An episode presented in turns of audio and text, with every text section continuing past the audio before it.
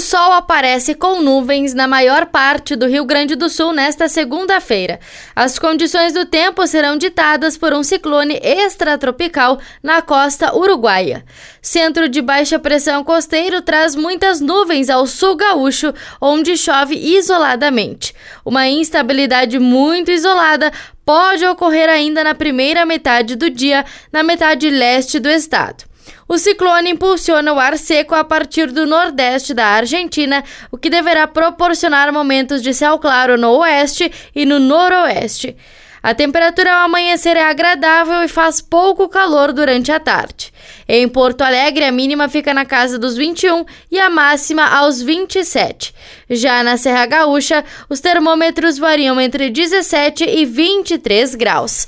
Da central de conteúdo do Grupo RS Com, repórter Paula Bruneto.